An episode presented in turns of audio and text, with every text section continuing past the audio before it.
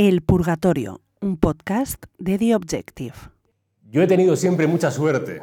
Eh, Te he escuchado decir esto. ¿Tú, tú crees más en la suerte que en el azar, entonces? En la, en la suerte, en el azar, más que en el destino, ¿no? No lo sé. Eh, yo, yo considero que he tenido mucha suerte generalmente con la gente que me ha rodeado. Eh, y eso eh, tiene que ver con el azar, pues seguramente. Con el destino no creo. Pero la suerte, eh, yo creo en la suerte y sobre todo en la mala suerte. Y yo no la he tenido en general. Decía Felipe González que los amigos no se eligen, se eligen los enemigos y conviene tener pocos. Hombre, pero si tienes enemigos que sean buenos y que sean consistentes. Que sean Sí. leales los enemigos. un, ¿no? enemigo, un enemigo tiene que tener un cierto nivel para darle esa categoría de enemigo. Lo otro es un chufla. Tú tienes enemigos leales, quiero decir, enemigos consistentes. O... Yo creo que tengo pocos enemigos. Yo tengo poca gente, poca gente que, que me odie. Y, y en general yo creo que son bastante inconsistentes intelectualmente.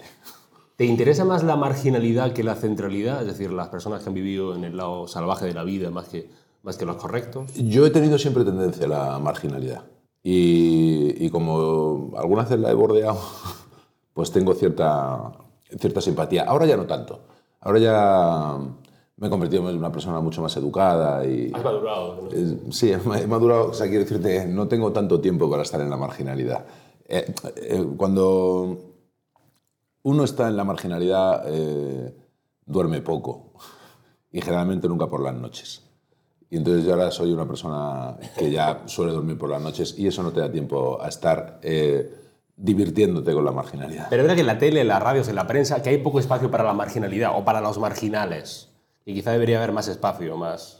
Claro, no, de- quiero decirte, eso, eso en sí mismo ya es... Claro, ya es, Claro, si, si en la televisión aparecieran todos los marginales ya no sería marginal. ya es complicado. Los marginales son otra cosa. ¿Y que te guste lo marginal tiene algo que ver con que te guste el flamenco? A mí me gusta. eh, bueno, el flamenco es una, una pasión. eh, como, como otras muchas cosas que, que me gustan y que no son probablemente convencionales, que no son. eh, que no hay que presumir de que te gusten, por ejemplo, los toros. Y en esta sociedad tan, tan educada, por otra parte. Entonces, bueno, a mí me, me gusta lo marginal porque, porque, bueno, también me atrae lo diferente. Y, des- y marginal también con algún componente de diferencia, pues me atrae, me gusta, más que, que lo uniforme. Pero que te guste lo marginal y que te guste el flamenco tiene algo que ver con que te gustan los toros. Sí, todo tiene que ver, todo está relacionado. Yo creo que está todo Lo relacionado. marginal el flamenco y los toros. Sí, sí, claro. O sea, yo creo, yo creo que no es eh, la música que más escuchas en una radio. No creo que es un el espectáculo del que más se habla en los medios de comunicación. Cada vez menos. Sobre todo para bien. Entonces, sí, creo que tienen algo de, de marginal. Ya que estamos... No, no sé quién decía que ser aficionado a los toros es ser hoy día un poco punky. Y yo creo que algo de eso hay. ¿Ahora los rebeldes ser de derechas? Es una pregunta que... Es que a mí ya me da tanta pereza todo esto de los rebeldes de ser de derechas. Es que me sienta tan mal la frase. Lo Porque lo eso... lo vieron una pregunta malvada, ¿entiendes? No, o sea, es lo que pasa, que el problema de, de eso es la perversión de la, de la izquierda, que ha convertido en que esa frase que tú me acabas de decir pueda tener algo de realidad. Y me molesta profundamente, de- sobre todo viniendo de donde vengo. Eh, ya que estamos accedi- accediendo al purgatorio de The Objective, te pregunto cuál es tu relación con la fe, con la iglesia, con Dios. Bueno, yo soy un ateo convencido. Entonces, eh, yo, yo mi relación eh, con la iglesia tiene que ver con la infancia, ¿no? Pues con hacer la comunión y, y aprenderme el Padre Nuestro. Y, y creo, es verdad que cuando iba a catequesis para prepararme para la comunión, creo que los valores que me daban solían ser buenos. Con la, con- sí, o sea, los valores, las, la- los Sí, que, bueno. lo que te decían, eh, una cosa bastante básica, ¿no? Pues haz el bien, tal. Eso, y eso, es, eso es algo que no se puede criticar. Saludo al vecino todos los Claro, días. todo- todo- sí. Pero, eh, bueno, yo con la, con la iglesia, es que esto es un debate bastante amplio, pero bueno, con la iglesia tengo una relación, digamos, de distancia. Y, y sí, soy ateo. Soy ateo eh, mm, cada vez más convencido. Tienes una relación marginal con la iglesia. Sí, sí, sí. La verdad es que. Y probablemente de, de menos simpatía que con la marginalidad que a mí me cae bien. Eh, y para ti, la última antes de empezar, para ti, Juan, ¿cuál es el, el peor pecado que puede cometer un hombre o una mujer? Yo te diría, yo qué sé, a mí. eh, Porque engloba muchas cosas. La cobardía. La cobardía. La cobardía. Ahora hablaremos de cobardes después. Es que la cobardía engloba todo lo peor del ser humano, que no tiene nada que ver con tener miedo. Tener miedo es una cosa muy legítima. Yo eh, eh, reivindico esa diferencia. Eh, tener miedo está muy bien y te convierte en un, ser bueno y ser un cobarde siempre te convierte en un necio.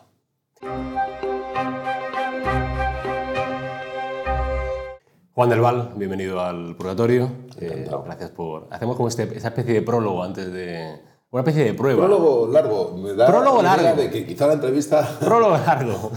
Es que la entrevista dura tres horas y media. Claro, claro. Eso es el purgatorio. Es una especie de test hasta que el invitado cae rendido encima de la mesa y confiesa todos sus pecados. Bueno, Juan es, eh, es madrileño, eh, generación del 70. eh, ha trabajado como periodista, eh, trabajado como periodista, ha trabajado en la radio, ha trabajado en la obra, en la de cemento, en la de verdad.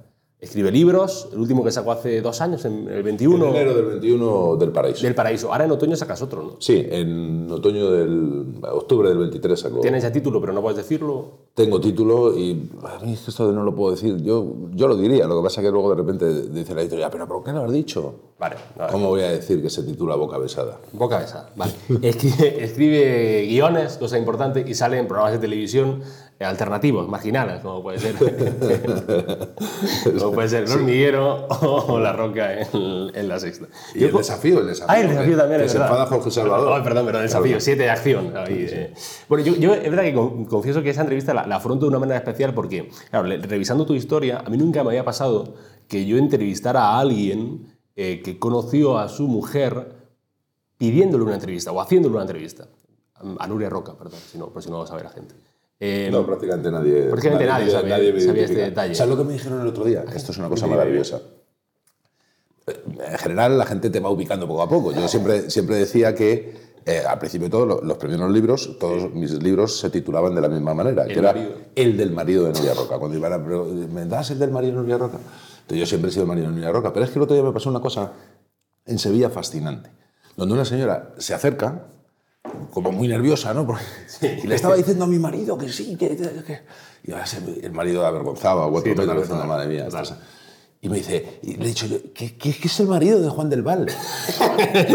Entonces ya es como rizar el rizo. La gente ya se ha aprendido el nombre, pero sigo siendo el marido, por lo tanto es el marido de Juan claro, el del Val. ya mismo te dicen el marido de. Se- ¿no? me, pasó, me pasó el otro día en, en Sevilla y me pareció algo maravilloso porque es como... Una vez me dijeron, mira, por ahí va el marido de la otra. Que también- tampoco sabían ni el nombre de Nuria. no, iban dos señoras y le dicen a otra, dice, mira, el marido de la otra. Y la otra lo entendió perfectamente. me identificó, pero ya lo del marido de Juan del Val me parece que es una ¿Has cosa... pensado en ponértelo de nombre, de, por ejemplo, de, en el libro, eh, Boca Besada, eh, autor, el marido de, de Juan del Val? Pues podría ser una, una idea. Coña, coña interesante. Y digo que, entonces, si no existiese el género de la entrevista, tu vida habría cambiado mucho. Entiendo. Es que eso es... Sí, claro, evidentemente. Sí, sí, pero si nadie me había- dices en relación con Nuria, yo creo que eh, eh, con Nuria me hubiera cruzado yo de, de- modo. de alguna forma. Vale. hubiera- yo hubiera provocado ese encuentro a través de una entrevista o a través de un tropiezo en una calle o algo así.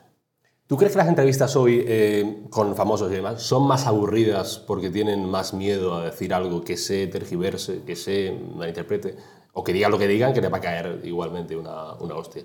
Sí, eh, si la pregunta es si yo creo que son más aburridas, sí, las entrevistas suelen ser un coñazo, todas, porque nadie dice nada. Entonces, como nadie dice nada, salvo cuatro cosas que tienes que decir y ya está, para quedar bien, eh, son muy aburridas. Pero tú no ves que, van los invitados, por ejemplo, al hormiguero, que van como... mm, Claro. Que es difícil, quiero decir. Claro, Yo lo entiendo. O no me preguntes de esto, no me preguntes del otro, sobre todo cada vez que le preguntas sobre algo donde se tienen que mojar mínimamente, eh, por supuesto no lo hacen. Y naturalmente no van a decir nada que no convenga o que no les convenga. Por lo tanto, no, te hablo del hormiguero, te hablo de todo. En general, eh, todos los, todas las personas que tienen en teoría algo que contar casi nunca cuentan nada. Y esto es algo que sí me parece preocupante, que tiene mucho que ver con la cobardía y tiene mucho que ver con esa presión de los mediocres que andan en las redes sociales. Yo creo que la solución es evidente y clarísima, que es no hacer ni caso. Pero la gente no termina de... Y, y, y he de decir que yo tengo la, la teoría, pero porque la he demostrado a través de mí, De tu experiencia vital. Claro, que cuando no haces absolutamente ni caso, cada vez te va mejor. Dices lo que te da la gana, entonces de repente, incluso se, se cansan, se cansan los pesados. Y, y- y ya está, tú sigues y cada vez te llaman de más sitios. Es una cosa fascinante. ¿Ah, sí? Claro.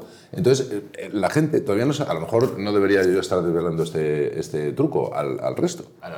Pero, pero yo les recomiendo que digan lo que les dé la gana y entonces luego siempre hay un, un- alguien imbécil en Twitter que hace así y tal, y, pero te da igual.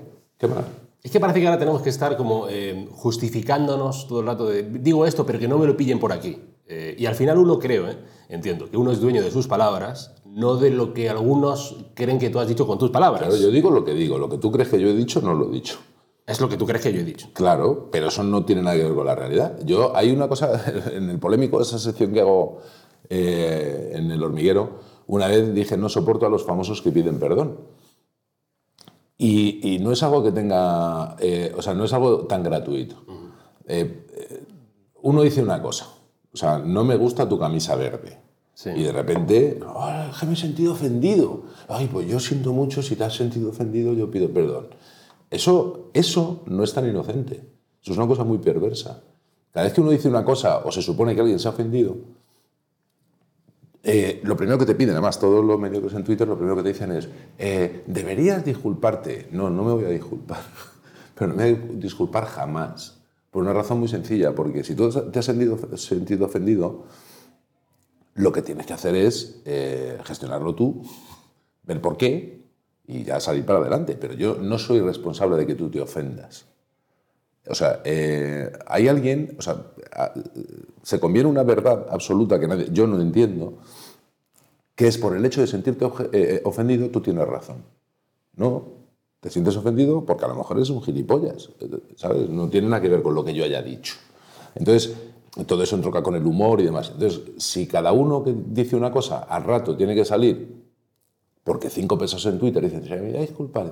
Uy, sí, porque tiene miedo a que se le quede un contrato, a que no le llamen, a que vayan a decir, no vayan a ver mi película, no vean mi libro. Pues al final nos vamos empequeñeciendo y pasa lo que pasa, que nadie dice nunca nada.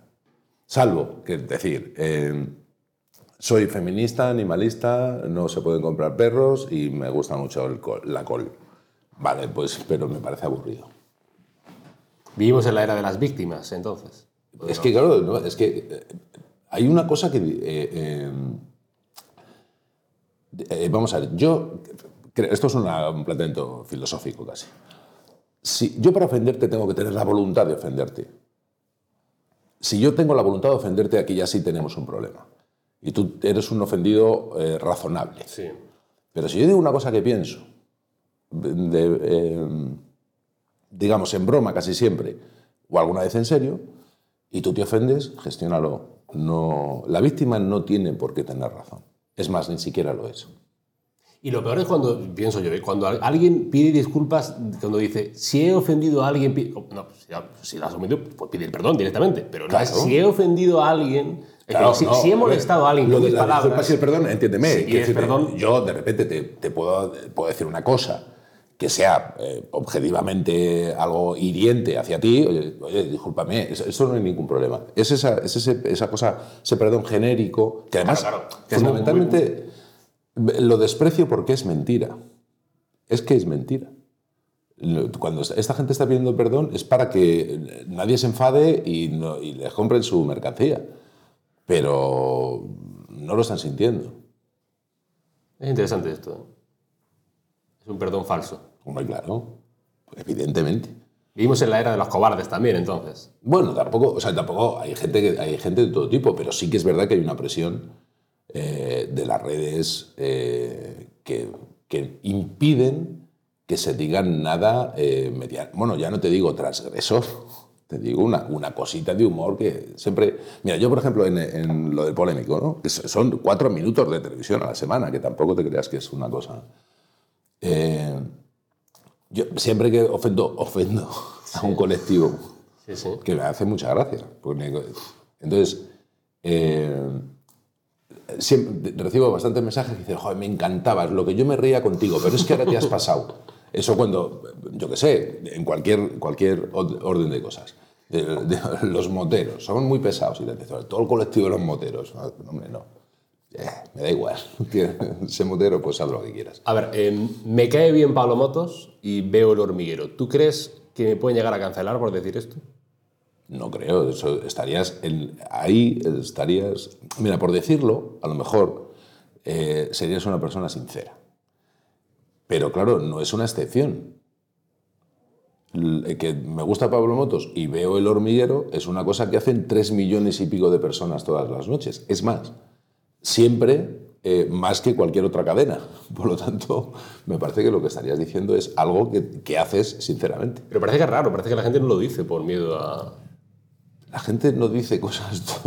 Bueno, tampoco creo que no haya mucha... O sea, hay mucha gente que dice que no le... A ver, Pablo Moto le gusta a mucha gente y a otra no, como todo el mundo. Lo que pasa es que sí que es verdad que hay como, hay como corrientes, ¿sabes?, en las que hay cosas que no se pueden decir. Pero vamos, eh, Pablo, eh, yo estoy completamente convencido que todos los comunicadores les gustaría que le dijeran las mismas cosas que a Pablo, la verdad. Y sobre, sobre todo tener su éxito independientemente de que un programa te guste más o menos, que un comunicador te guste más o menos, que eso es una cosa completamente normal. A mí, a mí es que me cae bien de verdad. Yo, yo veo el miedo desde, desde chiquitito. Claro. diría aquel. Mira, hablabas de los cobardes, saben los que nos vean, los, los lean y que los que nos oigan, que hubo hace meses una campaña del Ministerio de Igualdad, eh, donde bueno, pues hacía, bueno, por sensibilizar, por denunciar, y, había uno que, que, imitaba una pregunta que le hizo Motos, creo que era Zapata, que bueno, cada uno tendrá su opinión sobre eso, eh, cada uno lo habrá visto, con lo cual tampoco tengo que explicar mucho, pero sí me pareció interesante que Juan del Val escribió una tribuna de opinión a los días en el mundo que se titulaba justamente Pablo Motos y los cobardes y en un fragmento dice, resulta sonrojante ver cómo tantos callan por miedo a que los poderosos desplieguen toda su artillería. Sí, los poderosos son ellos, desengáñense, y dan miedo. Así que la mayoría se calla, compañeros, supuestos amigos, colegas de profesión, se esconden no vaya a rozarles una bala que va para Pablo Motos. No es su guerra, creen. Son cobardes y además son cómplices. Sí. En, eso, eh, en, ese trozo que has leído, eh, digo una cosa que es mentira. Yo digo que esos son los poderosos y que dan miedo. Eh, sí, dan miedo, a mí no me dan miedo, eso también te lo digo. Eh, en todo lo demás, eh, creo que hay una hipocresía. Eso que sucedió, que es mejor ni siquiera volverlo otra vez a, nombrar, fue, fue duro. Fue duro porque fue tremendamente injusto. O sea, se montó no hablo del anuncio, ¿eh? El anuncio... Y desde la campaña en redes. Sí, todo lo de, lo de después de en, redes se montó un, un, espectáculo tremendamente dirigido con un vídeo de intervenciones desafortunadas de Pablo de hace 10 años. Muchas de ellas. Y algunas eh, muy curiosas que, por supuesto, él ya no se ha defendido sobre eso, pero hay un, hay un plano demoledor de Pablo eh, tocando el culo así de Mónica Naranjo. Yo vi esa, entrevista. Claro, tú la viste, ¿no? Entonces, ¿cómo se puede manipular una cosa tanto? Porque es ella la que se levanta y dice, tócame el culo. Y Pablo dice, uff, y lo hace. Eh, nadie ha salido a decir, por ejemplo, que eso no fue así. Entonces, solamente si tú pones ese plano dices, en otras ocasiones no, en otras ocasiones, como también lo de aquí está eh, sacado de contexto, otras no. Otras sucedieron, porque sucedían cosas, que ahora no, no sucederían afortunadamente. Afortunadamente. Pero yo ahí sí que te digo que yo, como. Yo llevo en el hormiguero cinco años. Eh, en los últimos cinco años no se ha dicho ahí una frase machista. Otra cosa es antes, pero no porque yo estuviera o no estuviera, no, es que parece que tiene algo que ver, sino que antes las cosas eran de otra, de otra manera. Pero yo creo que eh, al final al final todo esto, con perspectiva, aunque en el momento duela, tiene muy poca importancia. Eh, creo que al final eh, la gente ve lo que le da la gana y aunque no se pronuncien, bueno, pues si no se quieren pronunciar, que no se pronuncien. Es que yo creo que el miedo es libre. ¿Tú piensas que el gobierno de España, digamos que o una parte del gobierno, digamos que no se alegraría demasiado, no, no se entristecería demasiado si el hormiguero desapareciese mañana. No, claro. Pero eh, la gente tiene un... Tiene... A ver, en esto hay bastantes equívocos. Puede ser que este gobierno eh, se alegrase de que el hormiguero desapareciera, pero que tenga muy claro el siguiente gobierno, si es de otros, que también le va a apetecer. ¿eh? Porque el problema, y lo que tienen que hacer, creo, los comunicadores, es ser fundamentalmente críticos con el poder, no dependiendo quién tenga el poder. Entonces, porque el que, tiene el poder es el que tiene, el que gobierna es el que tiene la responsabilidad y a partir de ahí se le exige más que a otros. Eh, yo no sé lo que le pasaría al gobierno, a mí me da igual lo que, lo que quiera el gobierno, hombre, muy contentos a lo mejor no deben de estar. Pero bueno, también hay otros de otros partidos que tampoco lo están. Pero eh, es que me da igual, es su problema. Decía un, periodista el otro día, con la entrevista en el hormiguero a Maxim Huerta, decía, eh, decía, el hormiguero es uno de los, de los objetivos a derribar por parte de este gobierno y esta entrevista es muy valiente porque denuncia la egolatría del señor Sánchez y demás. Bueno, yo creo que lo que hace Max es una cosa que quiere hacer y que quiere contar. Y la cuenta y sin más. Entonces, eh, eso, eh, yo creo que en eso tampoco tendrá mucha responsabilidad Pablo. La tendrá Max. ¿Sabes? Entonces, que cuenta una cosa y una, una anécdota personal que a mí sí me parece que tiene cierta trascendencia porque define al personaje. Y yo creo que el personaje, está, el personaje, me refiero a Pedro Sánchez, está muy bien definido en esa anécdota. ¿Qué se aprende de Palomoto trabajando con él, siendo tu jefe durante cinco años? Porque además en la tribuna del mundo decías, es mi jefe y además es mi amigo. Lo segundo más importante que lo primero. Sí, lo, primero es que al final es eso tiene caducidad siempre. Y creo que la amistad no. Entonces, eh, Pablo y yo somos dos personas eh, con un cierto parecido en la esencia. En la juventud. Sí. Eh, que, pensamos en muchas cosas distinto, en otras no, pero a mí eh, Pablo sí es una permanente lección de, por un lado, de valentía, por otro lado, de alguien que va hasta el final para conseguir lo que quiere, ¿sabes? Eh, eh, alguien que, aparte de ser valiente, te deja la libertad para hacer lo que te dé la gana sobre lo que quiere, lo que quiere hacer en el programa, no me refiero como guionista. Y, no sé, eh, yo le quiero mucho. y, y sí, sí estoy orgulloso de ser su amigo.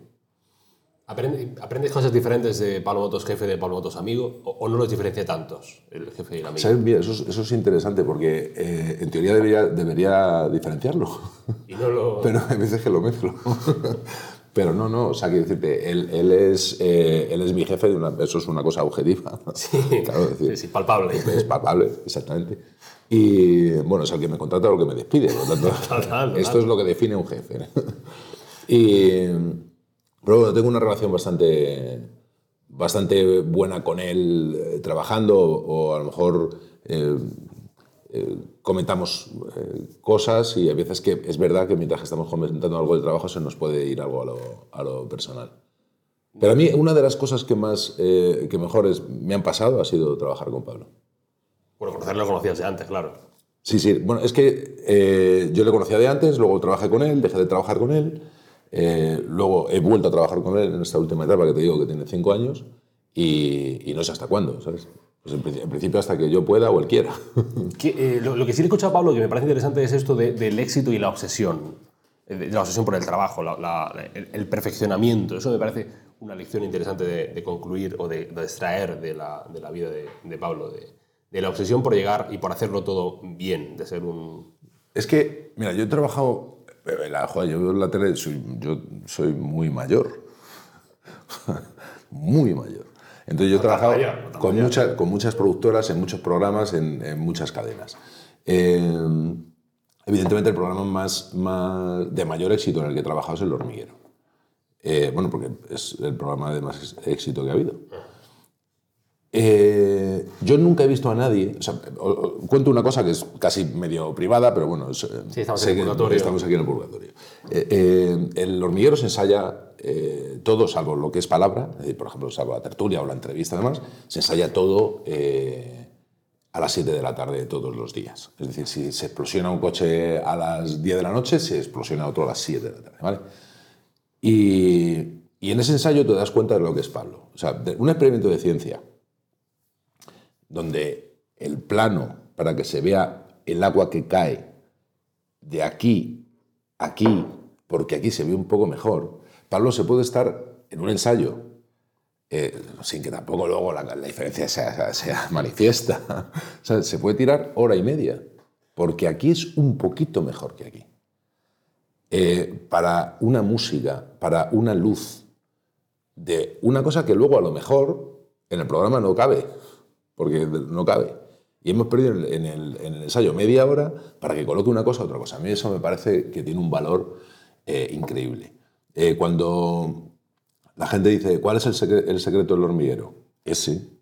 O sea, ¿y ¿Por qué lo han intentado 200.000 veces todas las cadenas de manera legítima acabar con el hormiguero? Esto de acabar eh, me Sí, parece sí, muy bien, además, que es su obligación. Y nunca lo consiguen. Pues porque no hay uno que sin ninguna necesidad se tire durante no sé cuánto tiempo para ver si pone una música u otra o si la luz da por aquí o por aquí. Eso, joder, tiene mérito tela. ¿eh? Y mm, sobre la tertulia, me parece interesante Tamara Falcó. Em, Casi sería una pregunta solo, es decir, Tamara Falcó ya. Porque me parece un personaje muy interesante. ¿eh? Em, Cuando te enteraste de la reconciliación entre Tamara Falcó e Íñigo Nieva, a ti también te sorprendió, entiendo como a todos, ¿no? Sí, a, mí, a mí quizá más. No, eso tiene algo que ver con, con el momento de la ruptura, ¿no? De ahí no nos entendimos muy bien lo que yo quería decir a ella, ¿no? La, te- la tertulia, eh, bueno, en Hormiguero hay tres tertulias, Sí. yo estoy en dos de ellas, y, y la que, porque hay una que es quincenal y la otra que es semanal, que es de la que tú te refieres, la de Tamara, Nuria, Cristina y yo. Esa tertulia es completamente inexplicable. Esa tertulia, eh, esa, esa tertulia no, si tú la piensas no te sale. Sí. Imposible. Porque es la cosa más marciana que puede, o sea, son las cuatro personas más que menos pueden pegar en una tertulia para hablar de actualidad o de cosas mucho más frívolas que puede existir, pero de repente eso ha surgido ahí y ha surgido, Sí, a- sí. es que sin- sinceramente, porque se medio pensó y luego salió. Y eso ha ido creciendo y de repente la tertulia los jueves. Y cuando me habla de Tamara, pues Tamara es un personaje Fascinante. Fascinante, no tiene otra palabra. O sea, ¿eh? no- me parece no- fascinante, de verdad. No sé, sí, sí, es que es algo, es como... A mí, a mí, lo primero, mi relación personal con ella. A mí me, eh, es eh, alguien que me cae bien, me cae bien. Imagínate tú lo que piensas de Tamara y lo que pienso yo sobre la vida. O sea, Claro, si- no, hay, si no hay ni un punto coincidente. Si o te sea, interesaba la marginalidad. o sea, o sea, ella, ella y yo somos completamente eh, opuestos en pensamiento y en todo. Pero tiene un rasgo de, de autenticidad que a mí me gusta mucho. es igual en la tele que en la, que en la calle. Totalmente, totalmente. O sea, nosotros, o sea, es, es algo, en- lo mismo que tú ves en la tertulia, ves en, en el camerino, ves el maquillaje, ves...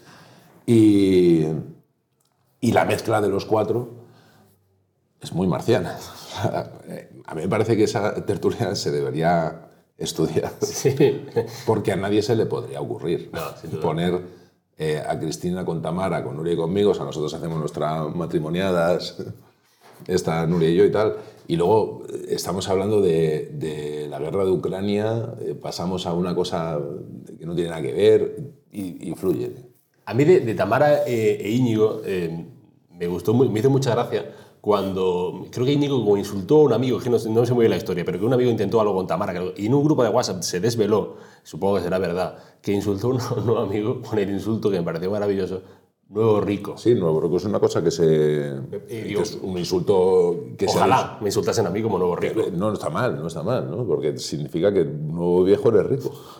Pero no, no, no, desconozco, desconozco esa, esa contienda que tuvieran ellos. A mí, Tamara, yo la única cosa que a mí me parece importante, esto lo digo porque lo he comentado algunas veces y a ella incluso, a mí en las parejas, muy por encima del amor, está que te guste a alguien, que es algo que la gente no le da mucha importancia a eso. Dices físicamente. físicamente, que te rías, que, que te ponga. Eso es importante en una pareja, lo más importante. Luego está lo de querer y eso, pero ya tiene menos importancia. Eso considero yo. Lo que pasa es que la gente, bueno, pues también por la educación, le da más importancia a lo otro que a eso.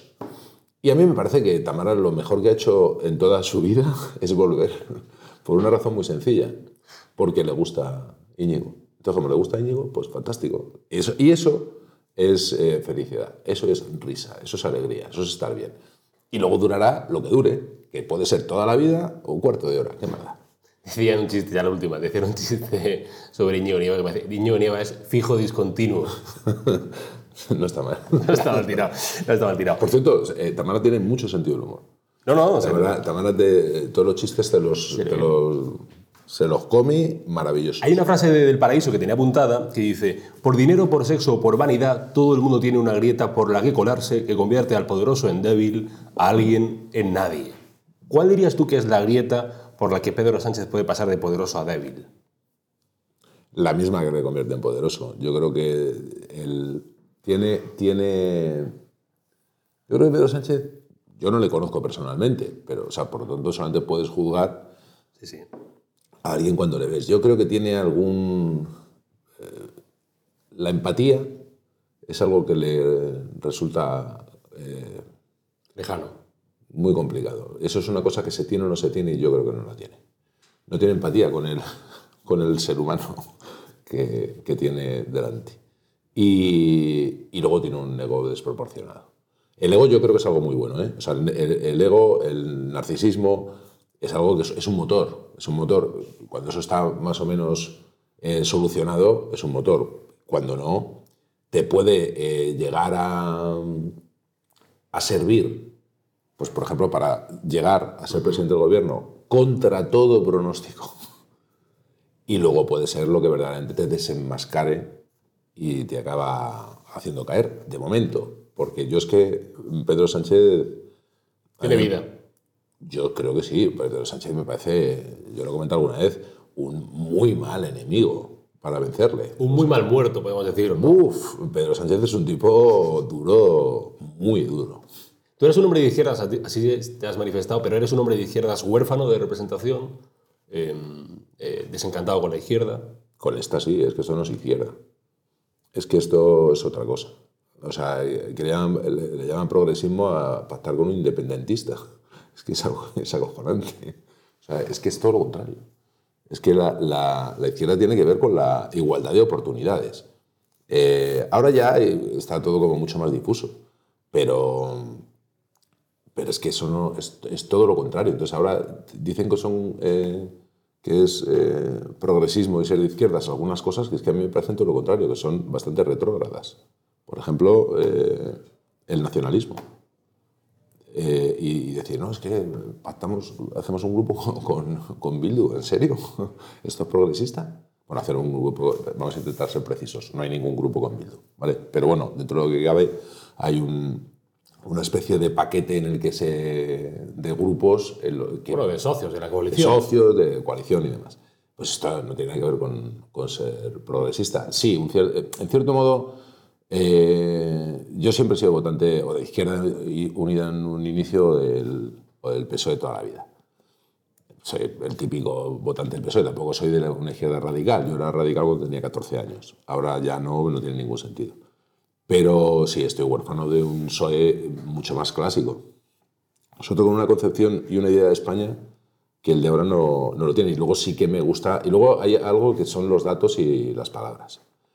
Y no ha mejorado mucho, como yo creo que debería mejorar, después de un gobierno que, aunque parezca que está permanentemente en la oposición, lleva cinco años gobernando. Con cinco años gobernando ya se han podido hacer cositas. ¿eh? Y alguna, alguna se ha hecho. Pero me parece que. El otro día había una estadística sobre la desigualdad. Y estamos exactamente igual que hace cinco años. Exactamente igual. No ha habido ninguna mejora. Luego hay eh, políticas eh, a favor de la mujer que me parecen imprescindibles, pero sigue habiendo el mismo número de muertes. Entonces, yo sí tengo que pedir responsabilidad pues tengo que pedir responsabilidad a quien gobierna. Y sí, estoy huérfano. A mí este presidente y este Partido Socialista no me gustan nada. Nada. Estuviste más de dos años trabajando en la, en la obra. ¿Se parecen algo en la Se me obra? hicieron como 10 o... ¿Se parecen algo esos 10 o 12 años en la obra a la comunicación, al, a trabajar en la tele? ¿Se parecen algo o no se parecen nada? ¿Hay algo en que se parezca? No lo sé. O sea, Te manchas igual. No, no hay, no hay, no veo mucha similitud. A mí no me gusta nada la obra y me gusta mucho la tele. Eh, por lo tanto, eh, de- desde mi gusto personal, ¿Cómo fue tu primera vez en televisión? Mi primera vez en televisión fue en, una, en algún festejo en el callejón. Entiendo. O est- entrevistando a algún torero. Eh, pero no me acuerdo. Yo creo que es, eh, claro, será en televisión española. Y mm, generación del 70, he dicho antes, ¿cómo llevas el paso del tiempo? ¿Es algo que te, que te jode, que te fastidia, que te alegra celebrar cumpleaños? Me encanta. ¿Te encanta el paso del tiempo? Sí. O sea, tío, es que... Ahora llevas bien eso. Ah, yo muy bien. Eso, sí- eso sí que me da mucha envidia. Sí, pero quiero decirte, es que lo primero es que no queda más remedio. O sea, es No, no, ya, si la otra opción es peor, claro. No, la otra opción es muchísimo peor. Y si tú me dices, eh, yo, me- yo ahora tengo 52, eh, en octubre cumplo 53. Pues yo me veo de puta madre. ¿No has tenido crisis de los 50? Yo no. Ni de los Yo- 40. Ni de los 30. Joder, A mí me parecía, o sea, siempre te parece que, que- o sea, yo ahora mismo tengo la edad de mi padre, ¿sabes? Pero eso es una cosa que te sucede. A mí me parecía ser muy mayor tener 30 años y luego tener 40 y luego tener 50. Y ahora ya, dice, pues 60 me parecería, a ver si en los 60 me... No sé, es que yo me lo paso bien, estoy casi, casi, o sea, físicamente evidentemente estás mucho peor, porque te arrugas y esas cosas. Pero bueno, todavía puedo hacer todo exactamente igual que con, que con 20 o con 30. Cuando eso no pase, me mosquearé, pero de momento no. ¿Y has dejado de ser niño alguna vez? ¿Mantienes el niño interior? A mí esto me parece una tontería. A mí esto decir, no, mantén entonces la cosa de Peter Pan, pues chico, no, madura. ¿Cómo va a tener un niño con 52 ¿No? años? No, hombre, ¿No hay un no. carácter ahí? Eso, eso es un cuento literario. O sea, eso, eso, eso de, eh, se mantener el niño que tienes dentro. Mira, yo me emociono con muchísima facilidad, me río, me ilusiono, eh, mm, vivo con bastante intensidad. Cualquier cosa, de repente tengo que ir a algún sitio y me, me pongo contento. Y eso mucha gente eh, dice, no, es que mantiene el niño que lleva dentro. No, no, soy yo, a mi edad, que se ilusiona porque va a salir un día eh, o se ha comprado una camisa. ¿Ah, O sea, sí? ¿Te ilusionas con eso? yo sí, yo, yo soy un. Yo te- en alguna novela lo escribí, yo soy un junkie de la alegría. Me, me- me encanta estar contento, me encanta reírme, me encanta eh, estar con la gente y emocionarme. Y soy llorica. eh, ¿Y qué te cabrea? Lo- Otra vez lo mismo, los cobardes, por lo que significa, eh, la hipocresía, pero cada vez menos cosas. O sea, soy de enfado verdaderamente muy corto y no, no va a ninguna parte, nunca me enfado. O sea, y, y- y, eh, relativizo casi todo. Pero lo- no, solamente digo, por lo del niño que llevas dentro, yo no llevo ningún niño que- dentro. Si tengo 52 años, si llevara un niño dentro sería un imbécil. Lo que pasa es que la gente, "Uy, no", eso, eso es tontería. Ahí, eh, no, no, además reivindico todo lo Vale, borro la pregunta No, entonces. no, borro la pregunta La madurez. Reivindica la madurez. Totalmente. La madurez es el ser antisistema, el nuevo ser antisistema. No, no, la, la madurez no quiere decir que tengas que ser un señor serio todo el rato y amargado todo el rato, todo lo contrario. Pero eso no significa ser un niño. Los niños es que los, los niños, La los niños son niños. La inteligencia es saber adaptarse al momento. Claro, bueno, Ser, evidentemente. ser gamberro cuando toca, ser maduro cuando toca, eh, ser serio cuando toca. Sí, pero que no es incompatible con la madurez el de vez en cuando ser gamberro. Ahora, si te pasas haciendo todo el día el idiota y eso le llamas tú tener un niño dentro, no, es que eres idiota. Cu- ¿Cuál ha sido la persona más famosa que has conocido? Porque incluso en la fama también hay Al clases. marido de Juan del Val. en la fama también hay clases. Hay como famosos de distinta categoría.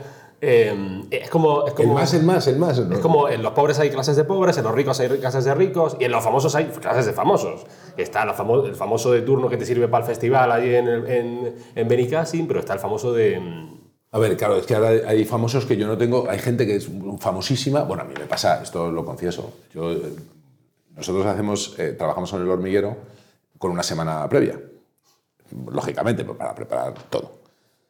Y claro, yo, tú llegas al hormiguero y una pizarra donde están, están los invitados que van a venir. Entonces tú más o menos sabes lo que viene la semana que viene y te pones a trabajar en cada uno de los programas. Y yo a veces que veo nombres y digo, ¿quién es esta? ¿O quién es este? No, eh, oh, esta sí lo está petando. Ha sacado un, un disco, tiene 28 millones de no sé qué y 2.000 millones de descargas. Luego todos son iguales. Cantan todos la misma canción. Los famosos son iguales. No, no, digo los, Ah, vale, estos, los- los, los- los que vienen de canciones eso. O de repente vi- viene alguien y dice, no, es, es, es una actriz, si es que lo ha petado en, élite. Yo, No, no, no, yo ni nada.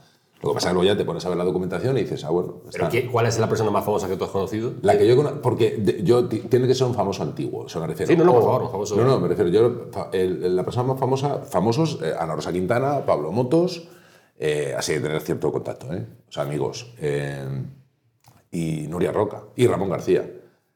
Porque son famosos que eran famosos de toda la vida, antes de que todo eh, cambiara. Porque ahora, lo que te digo, hay un famoso porque tiene no sé cuántas visitas en YouTube y mis hijos me dicen, pero ¿cómo no conoces a Bartolito? Y yo, pues no sé. A Julio Iglesias no lo, no lo has conocido nunca. ¿no? No. ¿Te gustaría? Pues no, es que no lo sé. O sea, por el hecho de ser Julio Iglesias, o sea, no es una... Yo, a, a- a quien me gustaría... a la única persona que me gustaría conocer, así que yo diga, yo me encantaría conocer es a Woody Allen. Para mí es, eso sí es mi Bueno, fue referente. invitado del hormiguero, pero claro, por, por webcam. Por- y luego tampoco me iba a entender con él, porque claro, mi inglés no es bueno. Tiene que ser raro ese hombre, ¿eh? Talentoso, pero raro, ¿eh? Me da igual, para mí es Dios. a- a- ¿Me creo un Dios? En.